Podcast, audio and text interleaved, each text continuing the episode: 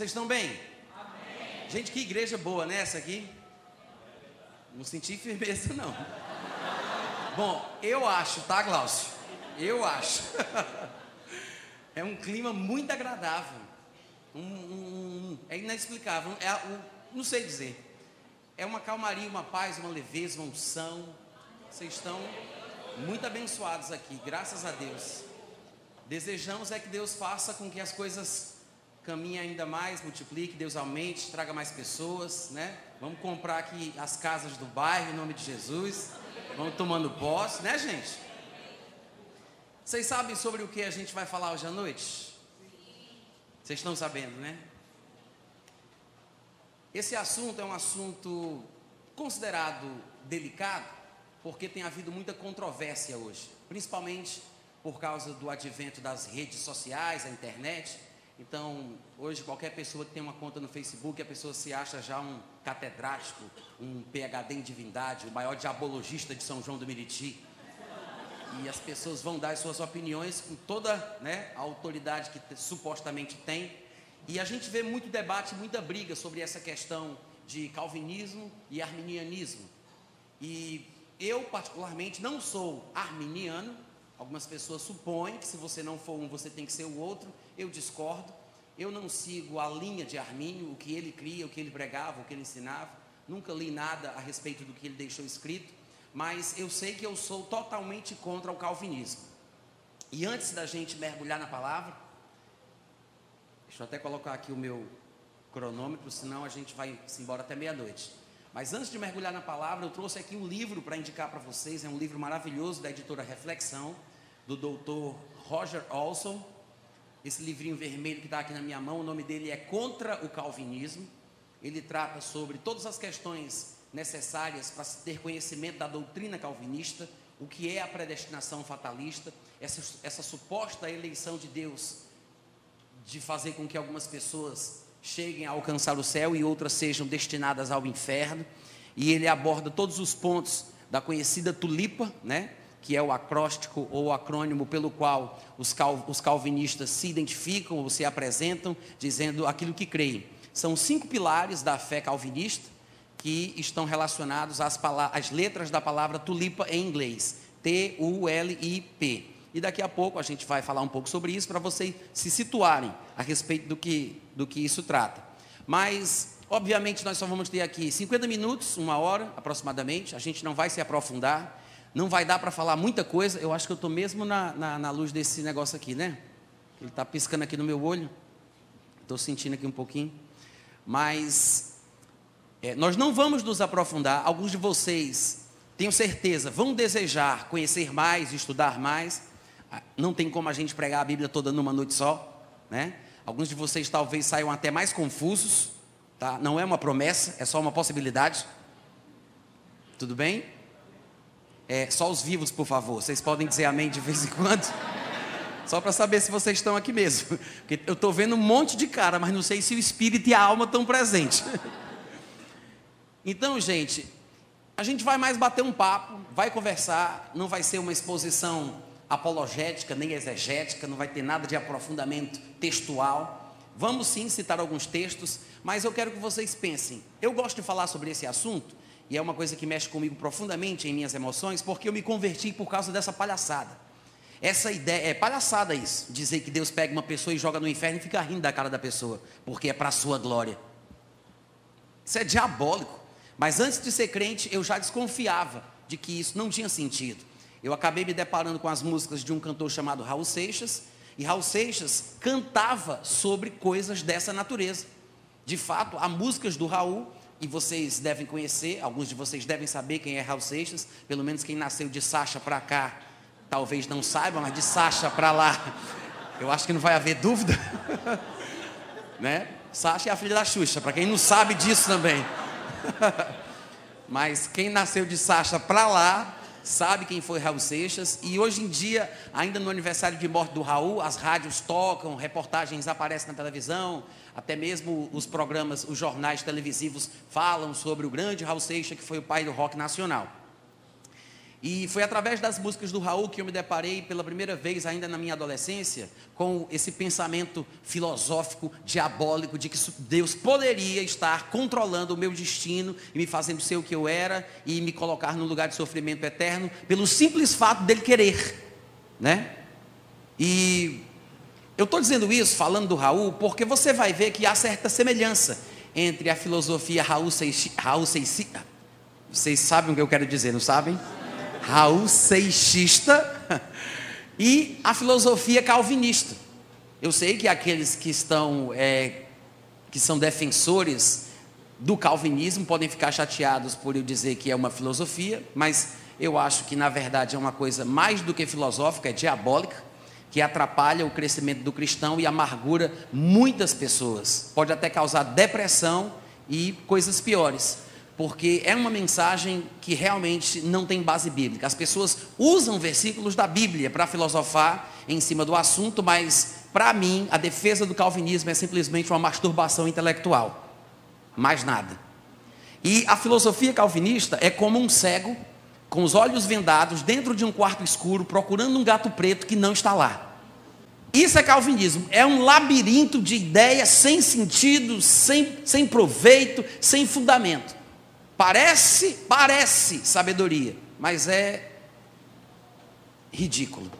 Me perdoem aqueles que são calvinistas, eu sei que talvez alguns que estejam aqui presentes que creiam desta forma, tenham algum conhecimento de alguma coisa que poderiam compartilhar comigo, que poderia me abençoar, porque cada um de nós sabe alguma coisa, assim como eu também tenho alguma coisa para poder acrescentar na tua vida, mas como hoje à noite quem prega sou eu, então eu falo e você escuta. Raul Seixas fez uma música chamada Judas no álbum Mata Virgem. E nessa música, um demônio, pelo menos é o que ele quer sugerir, né, com a entoação de voz que a pessoa que canta faz, ele quer sugerir que o demônio, no início da música, faz uma pergunta para aquele que vai cantar quem é ele. O demônio chega e diz: Ei, quem é você? Vamos, responda. Aquela vozinha assim, bem de precioso, aquela coisa, bem. Aí, o cantor é Judas. Claro, Raul Seixas é quem canta a música, mas ele vai cantar como se fosse Judas. Então ele diz: Eu sou Judas. Aí começa a música, parte de um plano secreto, amigo fiel de Jesus. Eu fui escolhido por ele para pregá-lo na cruz. Cristo morreu como um homem, o mártir da salvação, deixando para mim, o seu amigo, o sinal da traição.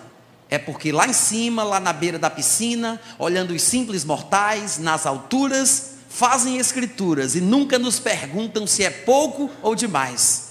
Se eu não tivesse traído, morreria cercado de luz, porque fazia parte dos doze, mas o mundo hoje então não teria a marca sagrada da cruz. E para provar que me amava, pediu outro gesto de amor. Por que outro gesto de amor? Porque a traição na filosofia de Raul Seixas nesta música, já era uma expressão de amor, como se Jesus precisasse, como diz o evangelho apócrifo de Judas, para aqueles que têm algum conhecimento desse texto. E ele diz: pediu outro gesto de amor, pediu que o traísse com beijo, que minha boca então marcou mais. Ele faz. É que lá em cima, lá na beira da piscina, olhando os simples mortais, nas alturas fazem escrituras e nunca nos perguntam se é pouco ou demais. Eita coisa diabólica! É diabólico ou não é? Alguns de vocês parecem que estão com medo. Eu dei esse grito para despertar. Não fica com medo, não. Agora, essa filosofia apresentada na música de Raul Seixas é a mesma, com outras palavras, né? Com a com a eloquência a retórica do pregador evangélico, é a mesma filosofia, a mesma ideia que o calvinismo ensina. Judas supostamente teria sido predestinado, ele não tinha escolha, ele foi eleito por Deus para trair Jesus, foi escolhido por Deus para fazer o que ele fez. E o argumento lógico que ele apresenta na música chega até ser convincente. Ele diz: se Jesus não tivesse morrido, como é que a gente seria salvo? Se Judas não tivesse traído, como é que a gente poderia estar aqui? Seguindo a mesma linha de raciocínio, a gente tem que dizer: graças a Deus que Adão pecou. E já pensou a desgraça da nossa vida se Satanás não existisse? porque não teria tido a queda, né? Adão não teria caído, Jesus não teria vindo e a gente não teria sido salvo. Satanás, louvado seja o teu nome. Só falta a gente pensar isso. Só que a ideia é que Deus tem o controle absoluto sobre tudo, sobre os mínimos detalhes, sobre cada coisa que acontece. A ideia deles é essa: de que tudo que acontece só acontece porque Deus quer, porque Deus quis. Ou seja, se estamos aqui hoje na igreja, se somos salvos, se é que somos, porque ninguém sabe, só Deus sabe, porque Ele é quem determina quem vai ser ou quem não vai, não adianta você crer no coração e confessar Jesus, porque pode ser que no final da sua vida você chegue lá na porta e pergunte: Deus, posso entrar? Ele diz: com licença. Aí você não está na minha lista. Porque você não foi eleito para isso. Você está aqui querendo ser, mas quem decide é Ele. Então, supostamente, alguns estão aqui porque Deus quis que estivesse. Alguns são salvos porque Deus quis que fosse. Mas os que estão no mundo, ou os que nunca vão ser salvos, porque estão impossibilitados estão impossibilitados pela soberania divina de poder escolher Jesus como Senhor das suas vidas, estes tais, segundo eles, irão para o inferno. Eu acho, gente, que se uma pessoa está no mundo, vivendo em pecado, rejeitou Jesus e não veio para a igreja, e insiste assim até o dia da sua morte, e ela faz isso porque Deus quis que ela fizesse, eu acho que uma pessoa dessa merece entrar no céu porque está fazendo a vontade de Deus. Eu estou pregando muito bem hoje à noite. Cadê os amigos? Aleluia. Não faz sentido. Não faz sentido. Mas eles acham que isso é a bondade de Deus. Há muitos anos atrás, quando eu ainda morava na cidade de Fortaleza, eu tinha um grupo de oração na minha casa e vinham pessoas de diversas denominações. E uma determinada amiga minha, que fazia parte de uma igreja onde as pessoas lá pregavam esse tipo de pensamento diabólico, de que, que Deus é quem determina, e que nem todo mundo pode ser salvo, porque só vai ser salvo quem Deus quer, e os que vão para o inferno vão porque Deus quis que fossem, para a sua glória, para mostrar o seu controle absoluto sobre tudo e sobre todos. Uma amiga minha, que fazia parte desse grupo de oração, uma vez me chegou com uma carta. Em 96 eu me mudei para Campina Grande para morar com um casal de americanos do Alabama e o grupo se desfez. Algumas pessoas ficaram em contato comigo e eu os orientei depois a igreja da qual eu faço parte, foi aberta lá através desse grupo, mas essa irmã voltou para sua igreja. E depois de um tempo ela me escreveu uma carta que eu sempre trago comigo e eu gosto de ler para as pessoas para elas entenderem o quanto sentimentos como esse, ideias como estas podem complicar a vida de uma pessoa.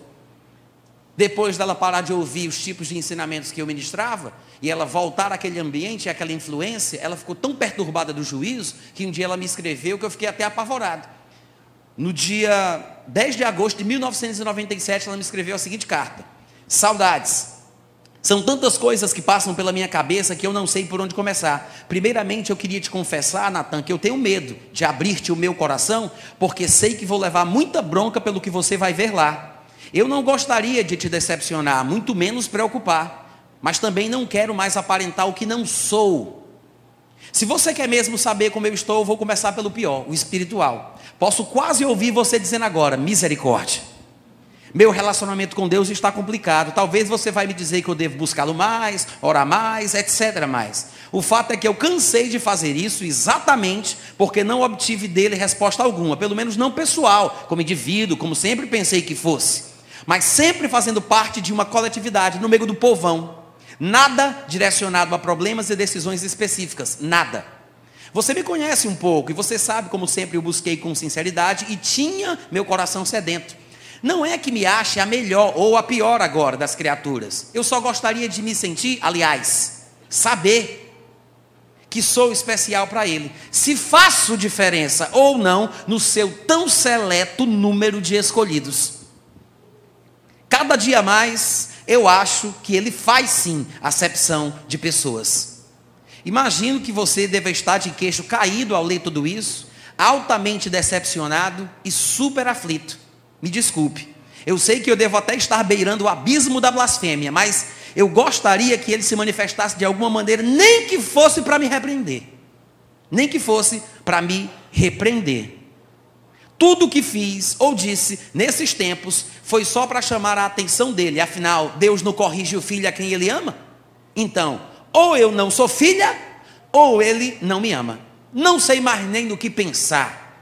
Eu estive bem pior, sabe? Eu vivia deprimida, chorava o tempo inteiro, clamava a ele, sim, por alguma resposta, uma palavra amiga e nada.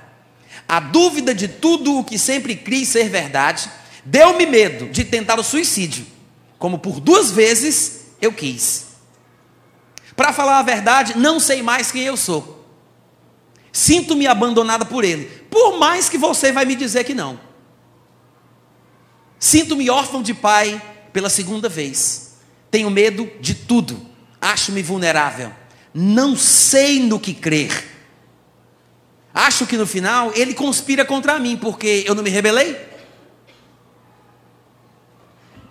Eu vivo temendo a sua vingança. E se a predestinação realmente existe, como alguns acham, será que eu não fui escolhida para ser outra coisa e eu é que estou insistindo em querer ser parte do povo eleito?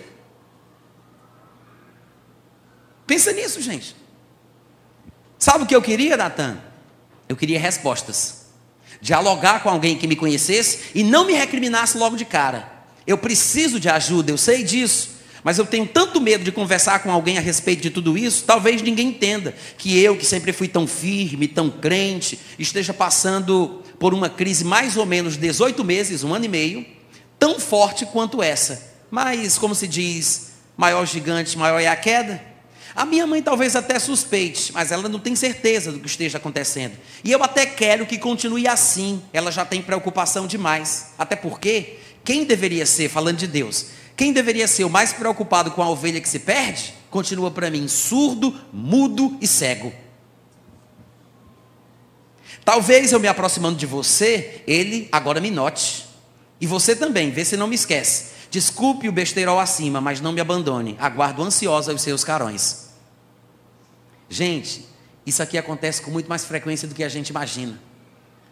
E essa doutrina do inferno tem causado isso com muitas pessoas. Quando você começa a estudar a respeito do assunto, mergulhando na história dos próprios apologetas calvinistas, você vai descobrir que alguns deles tinham depressão por não ter certeza se eram eleitos.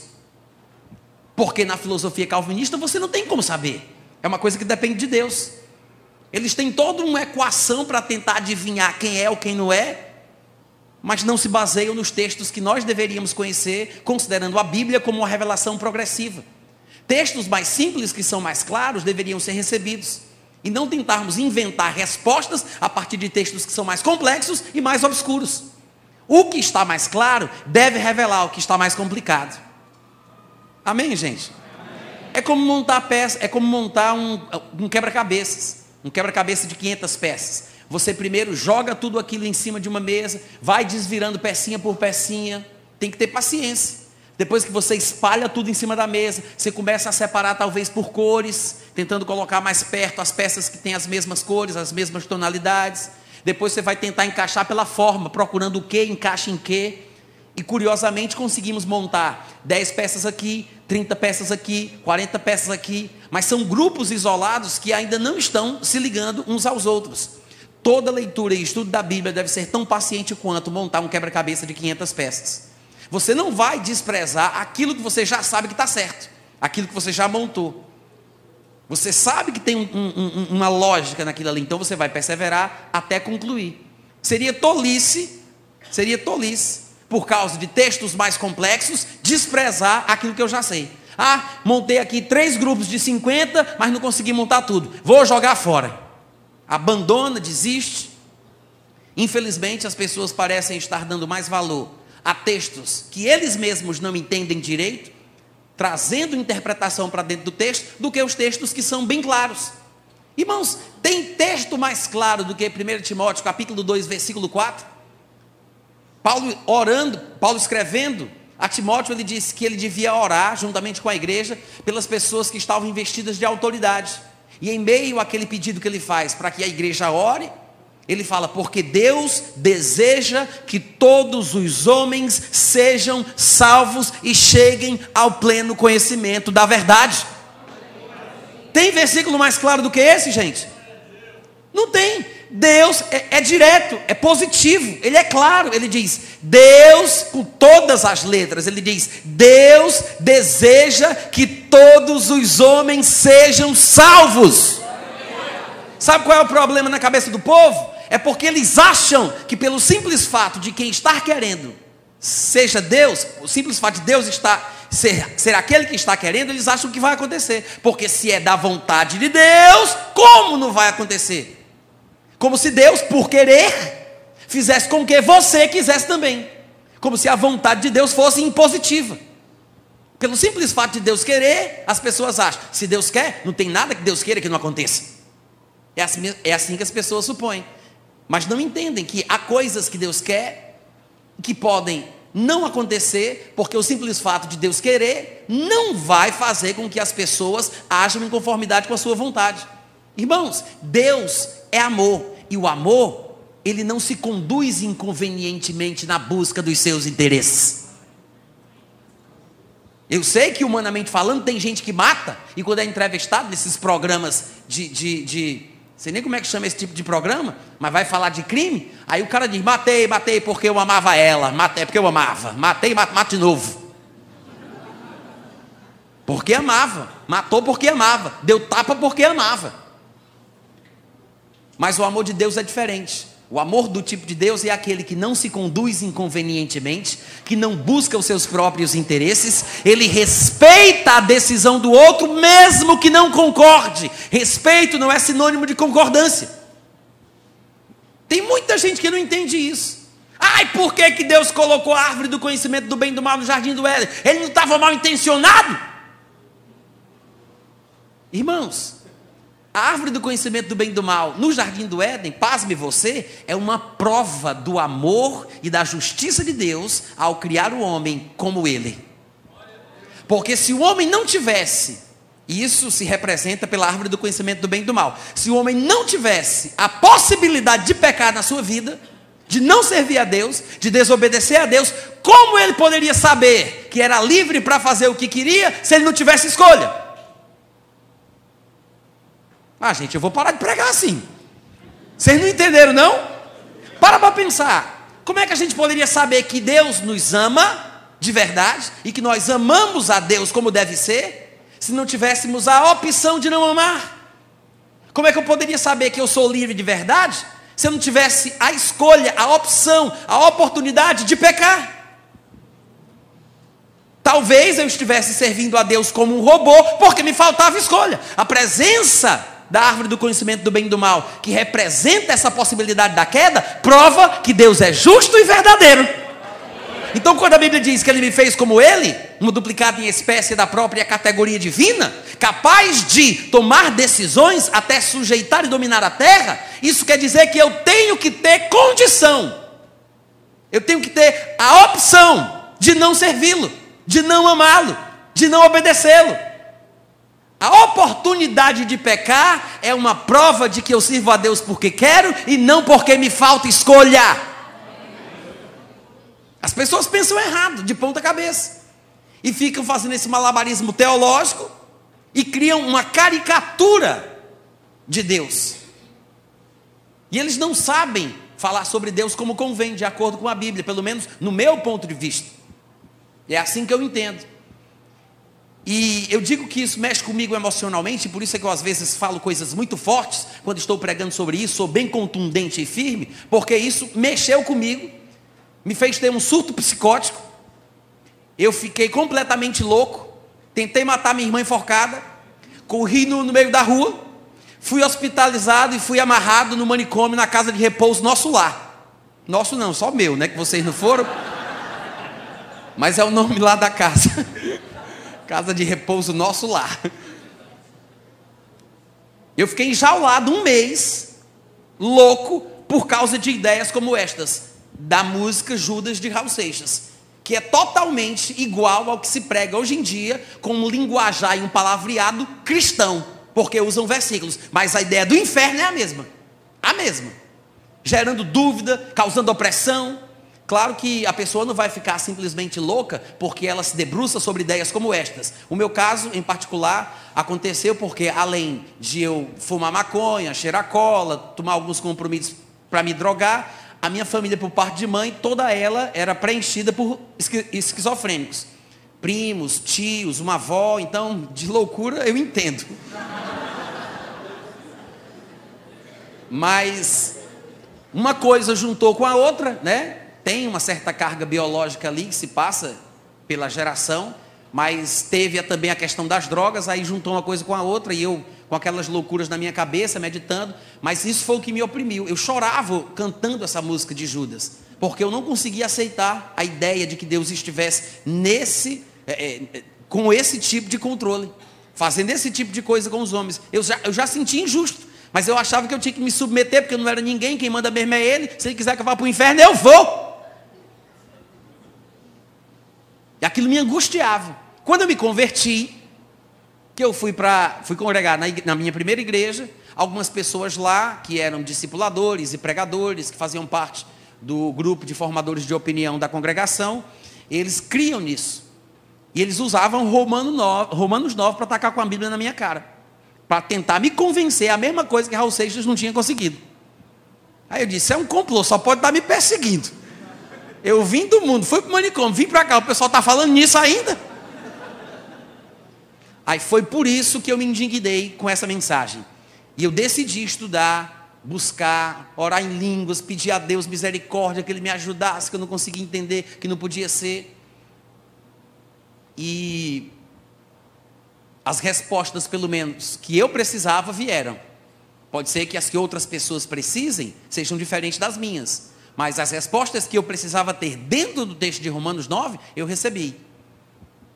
E depois você pode até acessar o meu site, natanrufino.com.br, é o meu nome, e lá você vai encontrar áudios, uma seção tem textos, áudios e vídeos. É de graça, gente. Pode acessar e edificar a sua vida. Mas se quiser mandar oferta, eu recebo.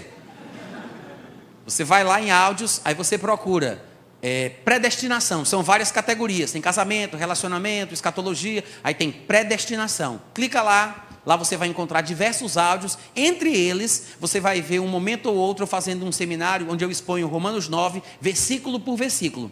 Então, se você quiser dar uma olhadinha, está curioso, olha lá no site, depois baixa, faz o que você quiser. Mas é triste. Eu não sei se vocês conhecem o que é a filosofia, a doutrina calvinista. A tal da tulipa, que é um acróstico, um acrônimo, com a palavra tulipa em inglês, ela tem um significado para cada letra, né? Tulip. T-U-L-I-P. O T é para total depravação, ou depravação total. Total depravation, em inglês. Isso quer dizer o seguinte, basicamente, em poucas palavras, parafraseando, quer dizer que o ser humano não presta para nada. Nada, nada, nada. É totalmente depravado, desde quando ele nasce até o dia da sua morte. Claro que eles usam versículos da Bíblia para tentar sustentar essa ideia. E assim eles mostram que o homem é simplesmente imprestável, está realmente já pela, pela sua própria natureza destinado à danação eterna. Então, se o homem não vale nada, não presta para nada e vai para o inferno, não é culpa de Deus. Se Deus quiser salvar um, dois ou três destes homens, Ele está sendo bondoso em salvar alguns. Mas não é a culpa dele, não é a culpa dele o povo ser mal e por causa disso sofrer as consequências da sua maldade. Então, o conceito da depravação total é o primeiro pilar doutrinário do calvinismo. Mas nós, quando vamos estudar a Bíblia, percebemos que há textos que mostram que existe alguma bondade no ser humano Existe ainda algum reflexo, um facho de luz que mostra a divindade de Deus perdida na natureza humana? Porque sabemos que o homem foi feito à imagem e semelhança de Deus. E mesmo Paulo, no Areópago, em Atos capítulo 17, quando estava falando com filósofos epicureus e estoicos, ele disse: Deus fez toda a raça humana a partir de um só homem, para que a gente buscasse a Deus, se porventura tateando possamos achar. Se bem que Ele não está longe de cada um de nós. Paulo falando para filósofos que não eram religiosos, não eram crentes, não eram uma igreja, nem uma sinagoga judaica. Ele disse: Deus não está longe da gente. Porque nele vivemos, nos movemos e existimos. Como se não bastasse, veja que ele está falando isso com pagãos. Aqueles em cuja cidade ele encontrava templos que diziam ao Deus desconhecido. Aí ele vai e diz para eles: como um dos vossos próprios poetas declarou, somos todos filhos de Deus. Na nossa versão em português diz: descendência, geração é a palavra. Mas quando você começa a procurar versões em outros idiomas, você vai ver, ou mesmo hoje em dia com os nossos celulares e tablets, podemos conferir a palavra grega no original e vemos que ele está falando ali sobre descendência, sobre ser filho, ser gerado de Deus. Paulo diz: como um dos poetas de vocês falou, e eu concordo, somos todos descendência divina. Até Jesus disse que vós que sois maus, falando como pecadores, que vós que sois maus, sabeis dar boas coisas aos seus filhos? Ele diz que os pecadores amam quem os amam. Então eles não são totalmente imprestáveis, inúteis ou depravados, como as pessoas às vezes querem sugerir. Não dá para a gente mergulhar mais no assunto, mas fica a dica. Depois vem o U da tulipa, que é unconditional election, eleição incondicional. O que isso significa, Natan? Traduz aí para a gente. Eleição incondicional significa que Deus é aquele que vai eleger as pessoas para serem salvas, incondicionalmente. Não há qualquer condição para que uma pessoa seja eleita à salvação. Isso quer dizer que Deus é quem decide. Antes mesmo da pessoa ter nascido, Deus já decidiu projetar o nascimento dela para ela ir para o inferno. Porque Ele escolheu que tal pessoa vai para o céu e tal pessoa vai para o inferno. Até os calvinistas acham isso tão forte que eles se dividem entre si e alguns, considerados mais equilibrados, mais amenos, não tão radicais, não tão rígidos, eles dizem que Deus simplesmente escolhe pessoas para serem salvas. E as outras? Não, ele simplesmente deixa ir para o inferno porque elas merecem mesmo. Não é que ele escolhe para ir para o inferno, ele escolhe para ser salvo. E quem vai para o inferno não é escolha dele? Não, não, ele nem fez nada, só deixou o fluxo seguir. Não é culpa dele. Ora, se ele tem a capacidade de escolher quem ele quer salvar, e ele arbitrariamente, me permitam falar assim, incondicionalmente, pode pegar qualquer um para ser salvo, e ele decide escolher apenas alguns, irmãos, isso não é bondade, isso é maldade. Se uma pessoa tem condição de salvar todo mundo numa situação de risco e ele só salva alguns, mas ele tem condição, ele pode salvar todos, mas não salva porque não quer. Ah, meu irmão, isso aí está errado. Isso é uma forma de escolher quem vai para o inferno. Os irmãos entendem o que eu estou falando? Mas é isso que significa o U da tulipa, o fundamento da doutrina calvinista. Primeiro, total depravação, depois a eleição incondicional. E aí vem o L, limited expiation, que significa expiação limitada. Expiação, a morte de Cristo na cruz do Calvário, para remir o homem dos seus pecados, limitada. O que significa? É uma redenção particular. Porque a teoria calvinista diz que Jesus não morreu por todos os homens, ele morreu pelos eleitos. Pelos eleitos. Jesus não morreu por todos.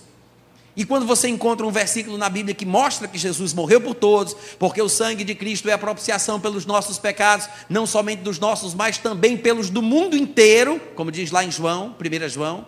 Ou quando você cita João 3,16, que Deus amou o mundo de tal maneira, ou que Deus deseja que todos os homens sejam salvos, qualquer texto que você passar para eles, eles vão dizer que todo o mundo, na verdade, não é cada pessoa do mundo, é o, o mundo todo, porque tem os que ele ama no mundo. Ou então é todo tipo de homem. Africano, brasileiro, angolano, não sei, todo tipo de homem, mas não todos os homens. É assim que eles interpretam passagens como essa. Porque eles acreditam que a morte de Cristo é para purificação particular dos que foram eleitos para isso. É por isso que é uma expiação limitada. Gente, não sou eu que estou criando aqui o significado do L da tulipa, não. Não sou eu que estou querendo ridicularizar a doutrina calvinista dizendo o que o L significa, que a morte de Cristo é só para quem ele ama, porque segundo o calvinismo, Deus não ama todo mundo, é só os eleitos que ele ama. Não sou eu que estou inventando isso para ridicularizar o calvinismo. São eles que, prote que defendem essa tese, são eles que dizem o que o L significa, eles que falam isso. Por incrível que pareça. Depois vem o I, que é Irresistible Grace, a graça irresistível. Ou seja, quem foi eleito por Deus para ser salvo, nem que não queira, vai ser salvo na marra, por cima de pau e pedra. Não tem como resistir à graça de Deus. Alguns acham que é uma expressão muito forte, alguns calvinistas, e em vez de usar a palavra graça irresistível, ou seja, eles não creem que existe o livre-arbítrio, eles chamam de graça eficaz, porque a graça vai surtir efeito eficaz. Mas isso é eufemismo, é uma forma bonita de falar uma coisa feia. Eufemismo. Na verdade, o que eles querem dizer é que a pessoa não tem escolha, não pode fazer nada, não, não pode decidir por ela, não tem essa questão dela querer ou não querer. Ela foi eleita, então ela não tem como resistir. É por isso que a graça, para essa pessoa eleita, é irresistível. E depois vem o P de Perseverance of the Saints perseverança dos santos. Que é aquele que foi eleito, que não consegue não se salvar, porque para ele é irresistível, esse vai perseverar até o fim. Porque ele está predestinado a perseverar. É uma loucura, gente. Isso é uma loucura, é uma doidice. Não faz o menor sentido. E nós vimos, 1 Timóteo 2,4 diz: Deus deseja que todos os homens sejam salvos. Nem todos os homens serão salvos só porque Deus deseja, nem todos os homens. A Bíblia diz: andarão dois juntos se não estiverem de acordo. Deus pode ter uma intenção, mas não quer dizer que aquilo se manifestará na vida das pessoas por quem ele almeja aquele cumprimento. Não vai se manifestar porque tem que ter acordo. Não andarão dois juntos se não estiverem de acordo. Deus respeita as nossas decisões, as nossas escolhas. Não quer dizer que Ele concorde, mas Ele respeita. E nós precisamos entender que de fato Deus nos fez como Ele. Temos a capacidade de dizer sim, de dizer não, é um poder muito grande que foi colocado em nossa mão. A maior bênção que Deus nos deu se chama livre-arbítrio. E a maior maldição que a gente tem se chama livre-arbítrio. Porque tudo depende da escolha que a gente faz. Mas não é Deus quem nos controla, não é Deus quem decide, não é Deus que coloca a pessoa no inferno, não é Deus que faz isso. Os irmãos me entendem? Amém. Outra passagem bem importante, em 2 Pedro capítulo 3, versículo 9, está escrito o seguinte: o Senhor Jesus não retarda a sua promessa, a promessa da sua vinda, como alguns a julgam demorada. Pelo contrário, ele é longânimo para convosco, ou seja, por que, que parece que ele demora? Por isso aqui, porque ele é longânimo para convosco, não querendo que nenhum pereça, senão que todos cheguem ao arrependimento. Gente, isso aqui parece controle para você? Esse versículo que a gente acabou de ler? De jeito nenhum. Ele disse: a vinda do Senhor pode parecer demorada, mas na verdade não é uma questão de demora. O que está acontecendo é porque Ele está sendo paciente, Ele está esperando, Ele está sendo longânimo para convosco, porque Ele não quer que nenhum pereça, senão que nesse tempo de suposta demora, os que precisam se arrependam enquanto é tempo.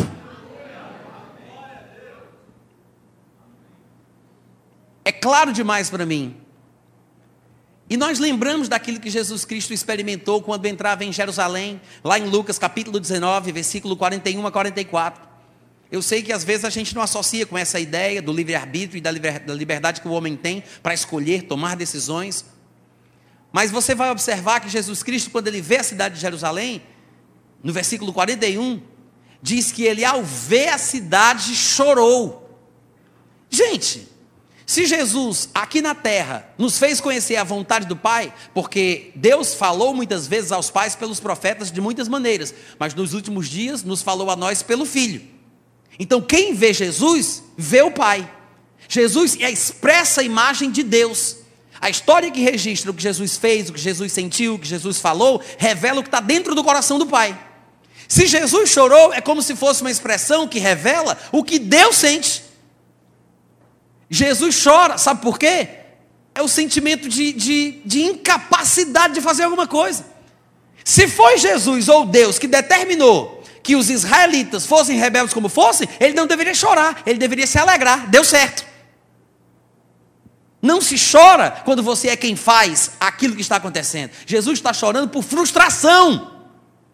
Frustração, dor no coração compaixão pelos judeus, de coração duro, impenitentes, obstinados. O choro revela que Deus não controla a decisão errada que eles tomaram. A Bíblia diz que Jesus chorou e dizia, lamentando, no versículo 42: Ah, Jerusalém, se conheceras por ti mesma, ainda hoje, o que é devido à paz. Mas isto está agora oculto aos teus olhos. Pois sobre ti virão dias em que os teus inimigos te cercarão de trincheiras e por todos os lados te apertarão o cerco. E te arrasarão e aos teus filhos dentro de ti não deixarão em ti pedra sobre pedra, porque não reconheceste a oportunidade da tua visitação. Pelo palavreado de Jesus Cristo, você acha que com isso a gente tem que entender que foi Deus que fez Jerusalém experimentar uma situação dessa? Não. Jesus coloca a responsabilidade sobre eles, chora por causa deles, lamenta a atitude deles e diz: Vocês desperdiçaram a oportunidade. Por isso que ele fala: Quem dera ainda hoje tu reconhecesses o que é devido à paz. Ainda hoje tu reconhecesses. Quem dera fosse possível. Quem dera vocês se arrependessem. Quem dera vocês mudassem. Nós sabemos que muitos judeus se converteram, se arrependeram, abraçaram o evangelho. Alguns deles, inclusive, se tornaram pregadores, como Paulo, como Pedro, como João, discípulos de Cristo. Mudaram o mundo com a pregação do evangelho, mas a nação como um todo, não. Jesus está lamentando a nação israelita, sobre a nação israelita, a, a nação com a qual Deus fez aliança. A partir de Abraão, Isaac, Jacó, Moisés, Davi, alianças, pactos firmes e eternos para abençoar o seu povo. Mas o povo é rebelde, é duro. E Jesus Cristo está lamentando exatamente isso. E alguém poderia perguntar, mas Natan, há algum lugar na Bíblia que se fale sobre eleição e se fala o que significa? Sim, nós temos textos que falam sobre eleição, textos que falam sobre predestinação. Mas eu gosto de dizer a predestinação bíblica, e não essa predestinação fatalista, calvinista, como é apresentada nessa, nessa tulipa. A predestinação bíblica é uma coisa totalmente diferente. Paulo, dos escritores do Novo Testamento, é aquele que volta a esse tema e que usa essa palavra com mais frequência. E Paulo faz uma abordagem, para mim, bem interessante sobre o que seria a verdadeira predestinação bíblica. Se você abrir comigo em Efésios capítulo 1, a partir do versículo 3, você vai encontrar uma pista do que realmente deveria ser pregado nas igrejas sobre a predestinação bíblica. Efésios capítulo 1, do versículo 3 em diante. Posso ler, gente? Não, né? Posso? Sim ou não? Tá, já está atrás de mim aí, né? Efésios capítulo 1, versículo 3. Bendito o Deus e Pai de nosso Senhor Jesus Cristo que nos tem abençoado com toda sorte de bênção espiritual nas regiões celestiais. Como é que diz aí? Também vos tenho ouvido. É três. Três. Que nos tem abençoado nas regiões celestiais. Fala mais alto para eu ouvir como é que é? Em Cristo. Está aí o segredo, gente. Está aí a resposta as bênçãos espirituais com as quais Deus nos abençoou foram, foram concedidas a nós em Cristo. Quem estiver em Cristo tem a bênção. Você vai ver, eu já estou aqui dando uma prévia do que Paulo há de falar nesse texto, mas você vai ver que a predestinação bíblica apresentada por Paulo aqui em Efésios capítulo 1, especialmente no versículo 5 e 11, e apresentado por Paulo em Romanos capítulo 8, especialmente do versículo 23 e 28 e 29. Você vai ver que a predestinação bíblica, ela diz respeito mais ao nosso destino por termos vindo a Cristo, do que eu ter recebido Cristo porque era o destino. Versículo 3, mais uma vez: Bendito Deus e Pai de nosso Senhor Jesus Cristo, que nos tem abençoado com toda sorte de bênção espiritual nas regiões celestiais em Cristo. Aí no versículo 4 ele diz: Assim como nos escolheu nele. Olha aí, se repetindo a mesma expressão. As bênçãos espirituais que recebemos de Deus foram em Cristo. E depois ele diz: do mesmo jeito que, ou seja, assim como as bênçãos que temos, as temos porque estamos em Cristo, porque nos abençoou com, a, com todas as bênçãos em Cristo, ele diz: assim também é que a gente foi eleito. Como? Nele. Quem estiver em Cristo está eleito. É por Cristo que nós somos salvos. Em Cristo é que nós somos eleitos. Em Cristo. Quem vier para Cristo estará eleito e predestinado para um determinado fim previamente estabelecido. Agora, tem que estar em Cristo. É isso que ele diz. Nos escolheu nele antes da fundação do mundo para sermos santos e irrepreensíveis perante ele e em amor nos predestinou. É importante lembrar, eu sei que ele vai dizer nos predestinou para uma determinada coisa, mas veja que antes da gente ver para o que ele nos predestinou, ele disse: em amor ele nos predestinou. É amor por nós em Cristo. Irmãos, como alguém poderia ser predestinado para o inferno? Em amor. Hein? Não tem sentido. A predestinação está vinculada à doutrina bíblica do amor de Deus pelo ser humano. Qualquer coisa que fuja da ideia bíblica do amor que Deus tem, não é a predestinação correta. Porque, segundo o que acabamos de ler, a predestinação foi estabelecida em amor. Em amor, nos predestinou para Ele, para a adoção de filhos. Aqui a gente talvez não entenda, porque pensamos que ele está falando que hoje que estamos em Cristo somos filhos de Deus adotados. Na verdade, é uma expressão pobre. É uma expressão que foi mal traduzida. Ele não está dizendo que somos filhos adotados. Ainda que em alguns lugares isso apareça, por causa da tradução que fizeram da expressão original, em nenhum lugar a Bíblia diz que nós fomos adotados por Deus. Muito pelo contrário. A Bíblia diz que nós fomos gerados pela divina semente de Deus. Sabe o que significa? Significa que você não foi recalchutado, você foi recriado. Você é uma nova criatura. Você não foi simplesmente adotado, como as pessoas têm pensado ao longo dos anos. O que a Bíblia diz é que nós temos que ver o grande amor que nos concedeu o Pai, a ponto de sermos chamados de filhos de Deus. E, de fato, nós somos filhos de Deus. É o texto que diz isso. É o texto que diz isso. 1 João, capítulo 3, versículo 1, 2 e 3. Amados, vede que grande amor nos tem concedido o Pai a ponto de sermos chamados de filhos de Deus, e de fato nós somos filhos. Não é só chamado, não é só um apelidozinho que ele deu para a gente, não. Somos chamados, mas somos filhos de fato. Diga, sou filho de fato. Ele diz: de fato nós somos filhos, mas ainda não se manifestou o que nós haveremos de ser. Mas sabemos que quando ele se manifestar, nós haveremos de ser como ele é, porque veremos Jesus Cristo face a face. Haveremos de vê-lo como ele é e seremos semelhantes a ele. Mas somos filhos de fato. A adoção de filhos, irmãos, na cabeça de Paulo, porque é o único que usa essa expressão no Novo Testamento, tem um significado muito específico. E como a gente não entende, até por causa dessa má tradução que nos foi oferecida, a gente fica pensando que ele está falando que a gente foi adotado, que só Jesus é o filho original e a gente foi adotado. Não, nós fomos gerados pela semente divina. Eu nasci de novo e já nasci na família. Nasci de novo, eu nasci. Recriado, não fui recalchutado.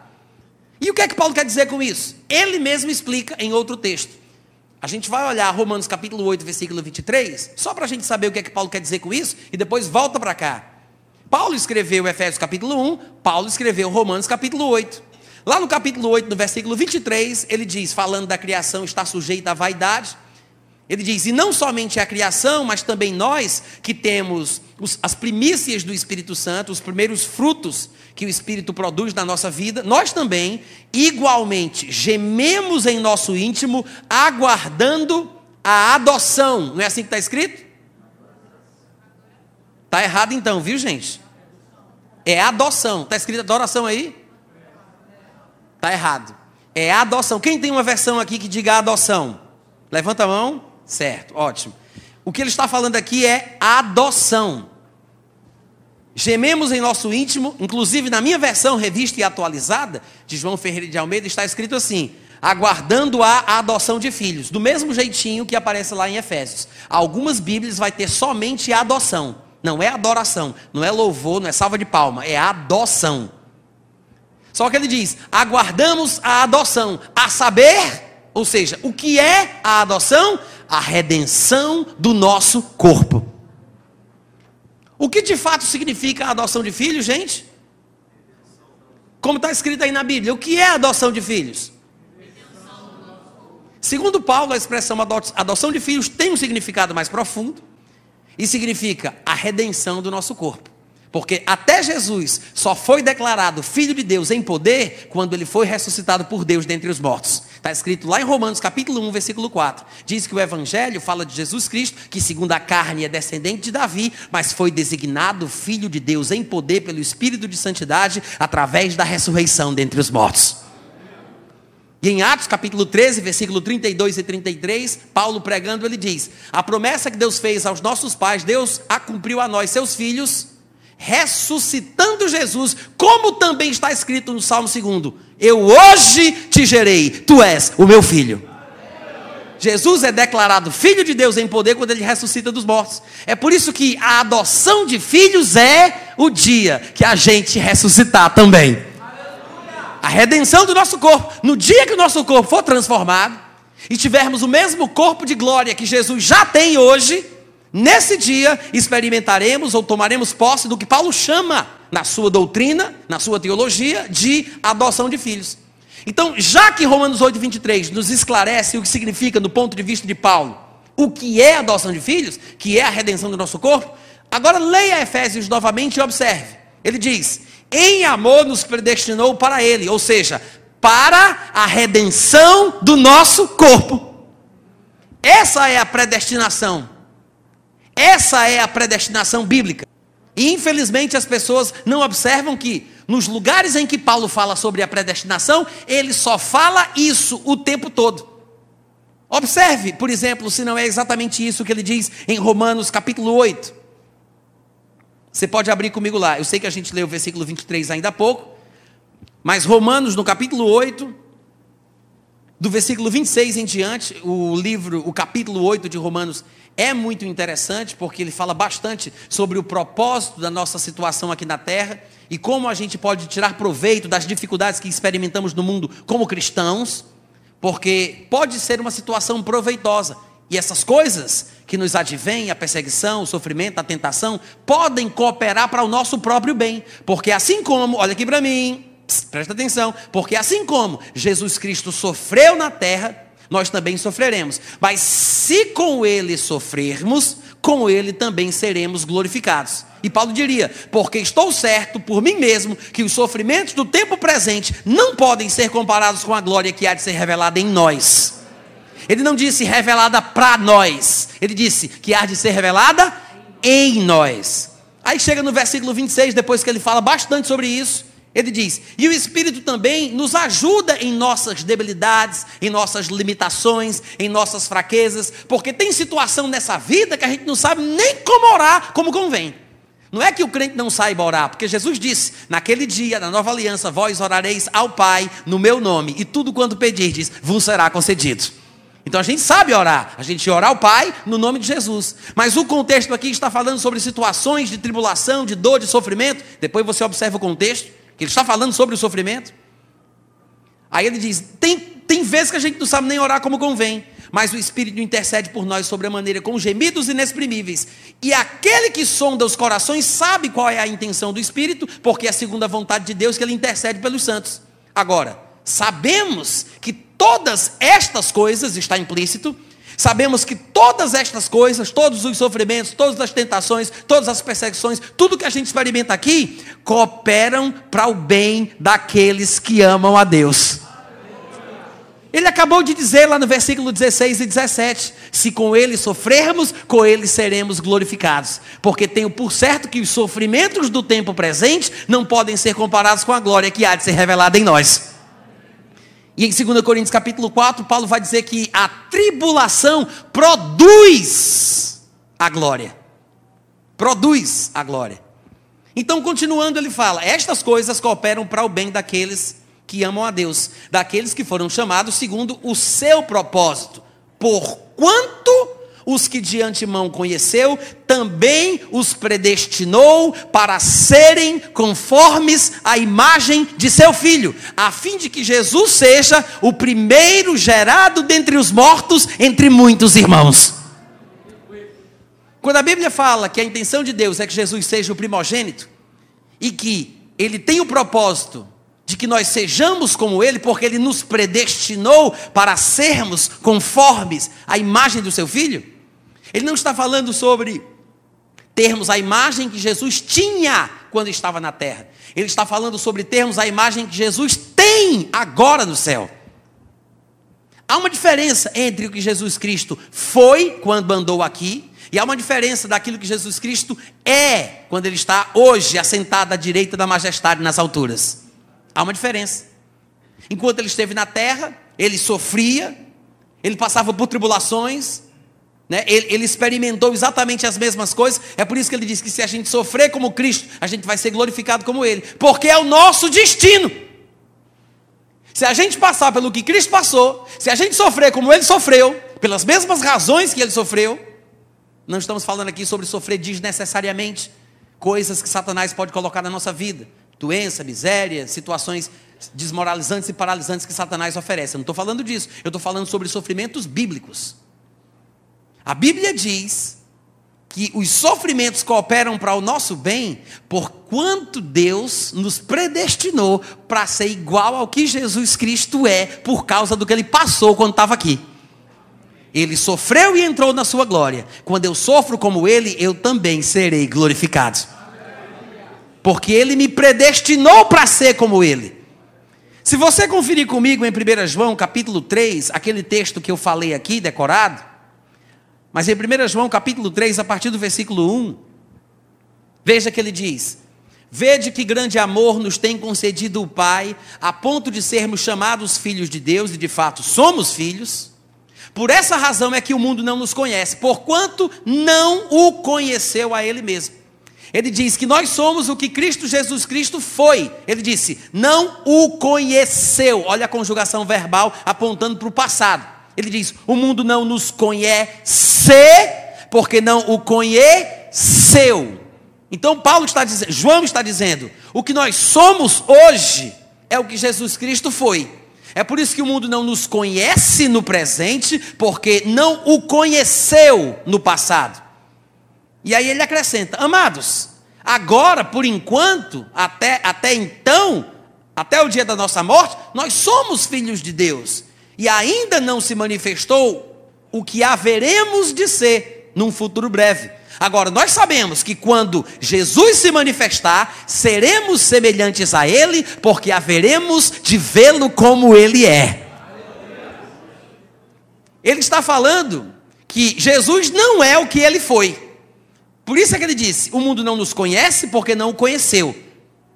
Mas quando ele se manifestar, nós haveremos de vê-lo como ele é. O que ele foi, a gente já sabe. Mas quando ele se manifestar, a gente vai ver o que ele é. Em outras palavras, João está dizendo que nós somos o que ele foi, mas seremos o que ele é. Você pode repetir isso comigo? Diga: somos o que ele foi, mas seremos o que ele é é a mesma coisa que, na linguagem de Paulo, ele chama de predestinação.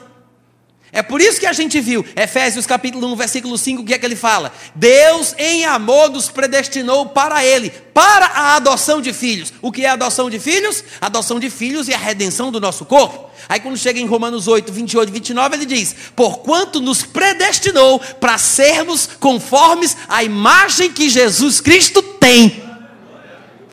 Não a que ele teve, mas a que ele tem hoje, que a gente não sabe qual é. E João fala: é por isso que o mundo não nos conhece, porque não o conheceu. Mas quando ele se manifestar, seremos semelhantes a ele, porque haveremos de vê-lo como ele é.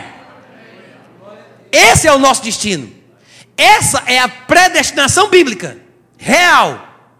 Essa é a predestinação bíblica. Só que as pessoas usam a palavra predestinação isolada do seu contexto para falar sobre tudo o que acontece no mundo, tudo, tudo. E não de acordo com o contexto que aparece na Bíblia. Romanos 9 nem está falando sobre, sobre predestinação. Pena que a gente não possa falar sobre isso aqui. Até porque não dá para pregar a Bíblia toda numa noite só, né? Mas coloque isso na sua cabeça. A predestinação é para que sejamos a imagem e semelhança de Jesus Cristo. É por isso que nós temos textos e textos que falam a respeito desta espera que temos aqui nesta vida até a manifestação de Jesus. Filipenses capítulo 3, versículo 20, por exemplo, diz o seguinte: A nossa pátria está nos céus, de onde nós estamos aqui na terra esperando, aguardando o Salvador, o Senhor Jesus. E ele continua: o qual transformará o nosso corpo de humilhação para ser igual ao corpo da sua glória, segundo a eficácia do poder que ele tem de até subordinar a si todas as coisas. Por que, que esse corpo é de humilhação? Porque as coisas que Deus nos deu em nosso espírito são tão grandiosas e tão valiosas que quando nós percebemos que este tesouro está num vaso de barro, isso é humilhante. É um corpo de humilhação. Mas, segundo o que ele acabou de dizer, a vida cristã é uma vida de espera do dia que ele vai vir para tirar, para me tirar dessa situação humilhante. Porque ele vai transformar o meu corpo de humilhação para que ele seja semelhante ao corpo da sua glória. Em Colossenses também, no capítulo 3, do versículo 1 ao 4, e é o último texto que eu gostaria de ler com vocês. Paulo diz o seguinte: Portanto, irmãos, se fostes ressuscitados juntamente com Cristo, buscai as coisas lá do alto, onde Cristo vive, assentado à direita de Deus. Pensai nas coisas lá do alto, não nas que são aqui da terra, porque vocês morreram, e a vossa verdadeira vida, não essa vida que a gente conhece, não essa vida que vivemos aqui embaixo, mas a vida real, a nossa vida está não manifesta ainda, porque estamos esperando no dia que Ele vai vir para transformar esse corpo de humilhação para experimentarmos o destino que Deus nos preservou em Cristo. Ele diz: Pensemos nas coisas do alto, não nas que são da terra, porque morreste está oculta, a vossa vida está oculta juntamente com Cristo em Deus. Ele diz: a nossa vida está oculta juntamente com Cristo. Por quê? Porque Cristo não está manifesto. Ninguém vê Jesus Cristo em lugar nenhum. Hoje, ele não está à mostra, ele não está manifesto, ele está oculto. Do mesmo jeito que Cristo não aparece, a nossa vida não aparece. Isso que a gente vê, isso que a gente vive, é passageiro, é temporário. A nossa vida verdadeira, que vai ser o nosso estado final e eterno, é glorioso e está escondido junto com Jesus dentro de Deus dentro de Deus, é um plano divino, é o nosso destino, porque fomos predestinados em amor para isso. Está guardado juntamente com Cristo dentro de Deus. Agora, tem um detalhe: quando Cristo, que é a nossa vida, porque Cristo é a nossa vida, o que Ele é hoje, não o que Ele foi quando esteve aqui na terra. Quando Cristo, que é a nossa vida, se manifestar, compadre, Aí ele diz: Então vós também vos manifestareis com ele em glória. Uh, aleluia! Esse é o nosso destino. Somos predestinados para isso. Alguém poderia dizer: Natan, pelo amor de Deus, gostei, mas me diga aí, eu, eu posso perder essa benção?